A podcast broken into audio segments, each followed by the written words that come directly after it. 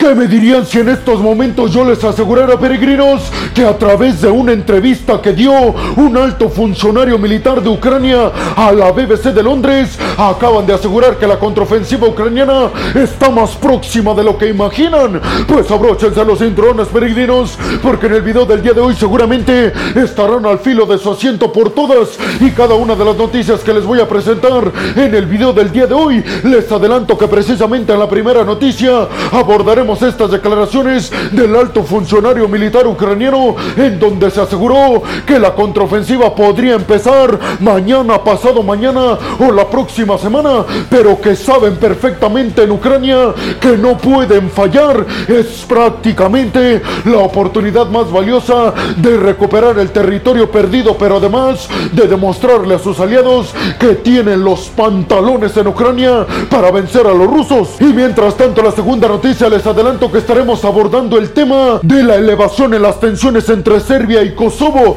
Les diré específicamente, peregrinos, por qué se desencadenó esta crisis en las relaciones entre Kosovo y Serbia. Y también les diré qué piensan los líderes occidentales, específicamente Estados Unidos, que ha apoyado la independencia de Kosovo. En la tercera noticia, por otro lado, abordaremos declaraciones que dio Josep Borrell, un alto representante diplomático del bloque europeo a propósito de la decisión de Bielorrusia y Rusia de que el Kremlin va a desplegar ojivas nucleares rusas en territorio bielorruso. Les diré, peregrinos, también cuál fue la contestación de Vladimir Putin a estas declaraciones de Josep Borrell. En la cuarta noticia y segundo bloque de este video, por otro lado iremos hasta Alemania y es que cientos, escuchen bien peregrinos, cientos de diplomáticos alemanes van a ser expulsados de Rusia. Así que abordaremos las consecuencias que esta decisión traerá para las relaciones entre el Kremlin y Berlín. En la quinta noticia iremos hasta el estrecho de Taiwán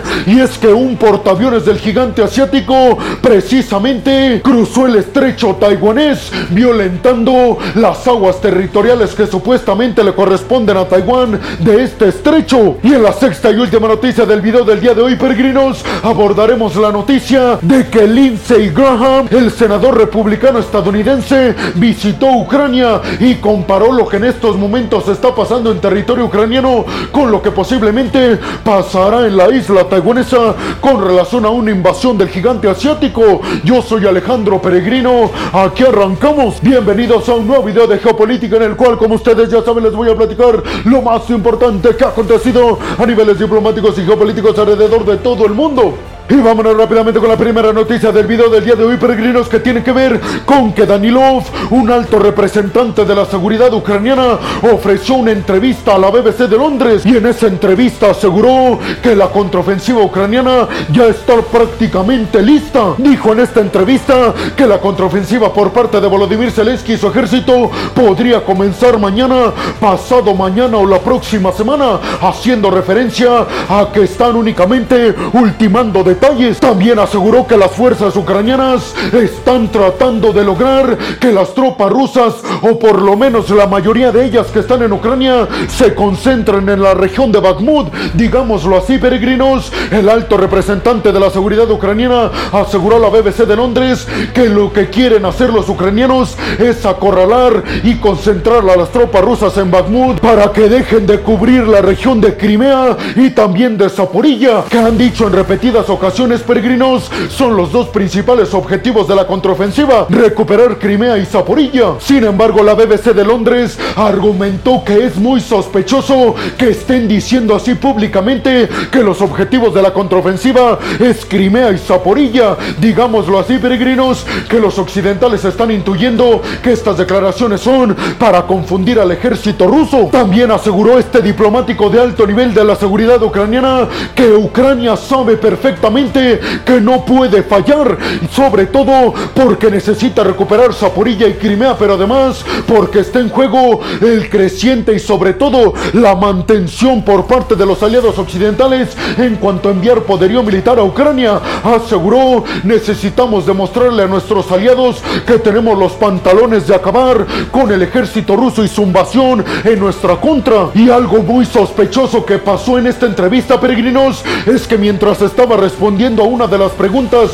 del periodista de la BBC de Londres, el alto representante de la defensa ucraniana, Danilov, recibió un mensaje por parte de Volodymyr Zelensky en el que le pedía que fuera inmediatamente a una de las oficinas secretas en donde se llevan a cabo reuniones de alto nivel en Ucrania y aseguró Danilov, esta reunión era precisamente para abordar temas de la contraofensiva. Antes de abandonar la sala, Danilov aseguró que quieren demostrarle a los aliados que Ucrania y su ejército es de los más poderosos del mundo. ¿Ustedes qué piensan, peregrinos? ¿Creen realmente que la contraofensiva ya está lista y a punto de empezar? ¿Por qué creen que están haciendo público este hecho de que sus principales objetivos son Crimea y Zaporilla? ¿Creen realmente que quieren confundir al ejército ruso antes de que inicie la contraofensiva? ¿Cuáles serán los principales objetivos de esta?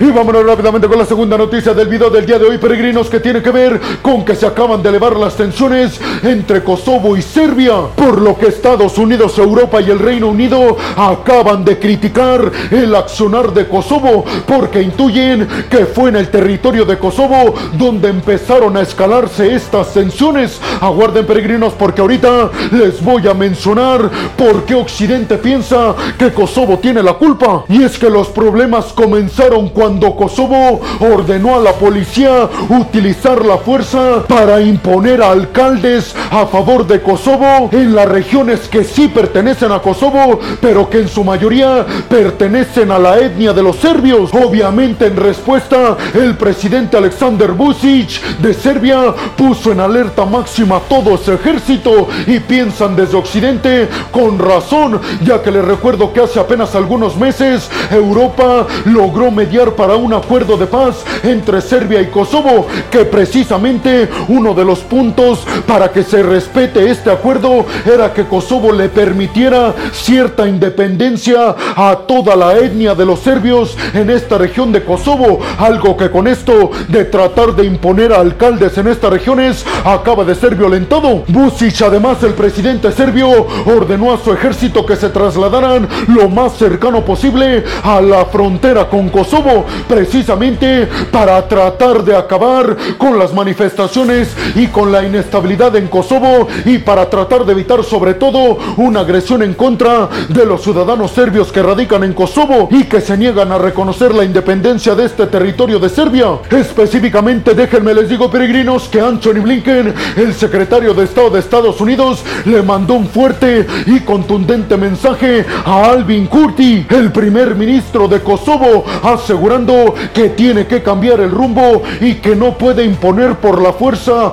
a alcaldes pro Kosovo en estas regiones que predominan los serbios, precisamente peregrinos, porque ya se los dije, en el acuerdo que firmaron recientemente se estipulaba claramente que iban a tener cierta independencia los serbios que radican en Kosovo. Busic criticó el accionar tan lento del bloque de la OTAN que recuerden peregrinos, el bloque tiene un montón de tropas en Kosovo, precisamente para evitar una escalada militar en un conflicto y choque directo entre Serbia y Kosovo. ¿Ustedes qué piensan, peregrinos? ¿Creen realmente que el primer ministro de Kosovo tenga la culpa? ¿Qué piensan de este acuerdo que al parecer ya quedó en los suelos nuevamente? ¿Creen que esto hará todavía más imposible el que Serbia respete la total y absoluta autonomía e independencia de Kosovo para cederle un asiento en las Naciones Unidas? Y sobre todo, ¿Qué piensan que va a hacer la OTAN al respecto? Y vámonos rápidamente con la tercera noticia del video del día de hoy, peregrinos, que tiene que ver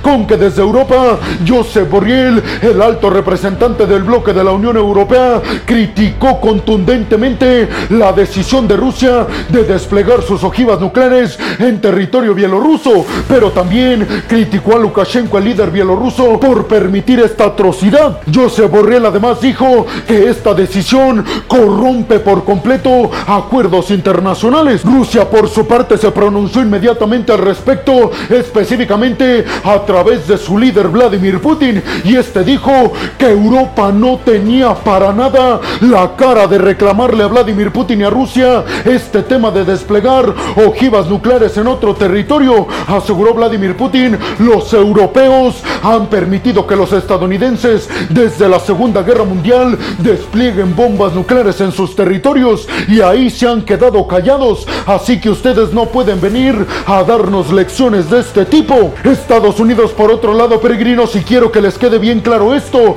han dicho desde Washington que al parecer, con base en toda la información de los satélites del Pentágono, Rusia no se está preparando ni siquiera para poder utilizar estas ojivas nucleares que seguramente sí serán desplegadas en Bielorrusia. Por eso piensan desde Washington que todo esto parece ser todo un discurso para disuadir a los aliados occidentales de apoyar a Ucrania con aviones de combate F-16, algo que dijeron desde Washington no van a permitir y no van a dejar que Rusia trate de chantajear a los occidentales para no continuar su ayuda a los ucranianos militarmente hablando. ¿Ustedes qué piensan, peregrinos? ¿Creen que Rusia está violentando acuerdos internacionales con el despliegue de sus ojivas nucleares en Bielorrusia, como lo aseguran los europeos y los estadounidenses? Y sobre todo, ¿creen que Rusia tiene razón asegurando que este es el mismo caso al que se da en el bloque de la Unión Europea permitiendo a Estados Unidos desplegar ojivas nucleares? Y por último, peregrinos, ¿creen realmente que Rusia se atrevería a utilizar estas ojivas nucleares en contra del bloque de la OTAN? ¿O tiene que ver con chantajearlos como aseguran desde Washington? Y vámonos rápidamente con la cuarta noticia del video del día de hoy, peregrinos, que tiene que ver con que cientos,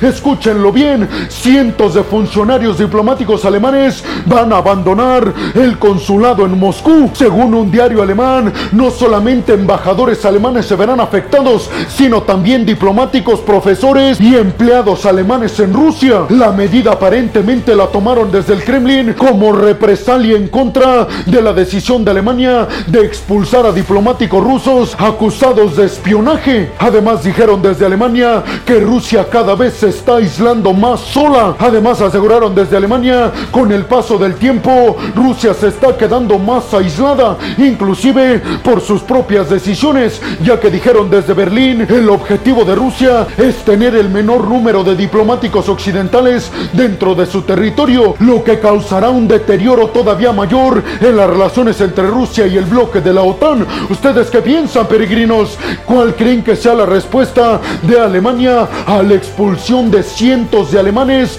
profesores diplomáticos y de todo tipo de Rusia? Y vámonos rápidamente con la quinta noticia del video del día de hoy, peregrinos. Y es que el portaaviones del gigante asiático Shandong acaba de cruzar el estrecho taiwanés, encendiendo las alarmas en la isla taiwanesa y en Estados Unidos. Desde Taiwán aseguraron que estuvieron vigilando muy de cerca el rumbo del portaaviones del gigante asiático, que pareciera ser, aseguró Tsai Ing-wen, la líder taiwanesa, es una medida de respuesta en contra de la isla por la posibilidad que existe de que en los próximos días ya reciban los aviones F-16 estadounidenses que compraron recientemente. Hay que recordar, peregrinos, que las tensiones entre China y Taiwán son demasiado graves, específicamente desde la llegada a la presidencia de China de Xi Jinping, pero también desde la llegada a la presidencia de Taiwán de Tsai Ing-wen. Hay que decir también, peregrinos, que se encendieron las alarmas en Taiwán porque Estados Unidos y la isla taiwanesa han trazado una línea imaginaria de límite en las aguas del estrecho de Taiwán que le corresponden a China y a Taiwán, una frontera que obviamente China no respeta y que fue estipulada después de la Segunda Guerra Mundial. ¿Ustedes qué piensan, peregrinos? ¿Cuál creen que sea el verdadero objetivo de China de enviar a uno de sus portaaviones estrella al estrecho de Taiwán? Y vámonos rápidamente con la sexta y última noticia del video del día de hoy, peregrinos. Y es que Lindsey Graham, el senador republicano de los Estados Unidos, visitó Ucrania y se reunió cara a cara con Volodymyr Zelensky. Y este dijo que es importantísimo que Estados Unidos demuestre su apoyo permanente y contundente a Ucrania. Porque dijo, China está viendo nuestra actuación y debemos de dejarle claro que tendremos este mismo apoyo con Taiwán en el dado caso de que se atrevan desde el gigante asiático a invadir la isla. También dijo que Joe Biden debería de ayudar todavía más económica y militarmente a Ucrania para garantizar que venzan a los rusos. Además dijo, si fracasamos los estadounidenses ayudando a Ucrania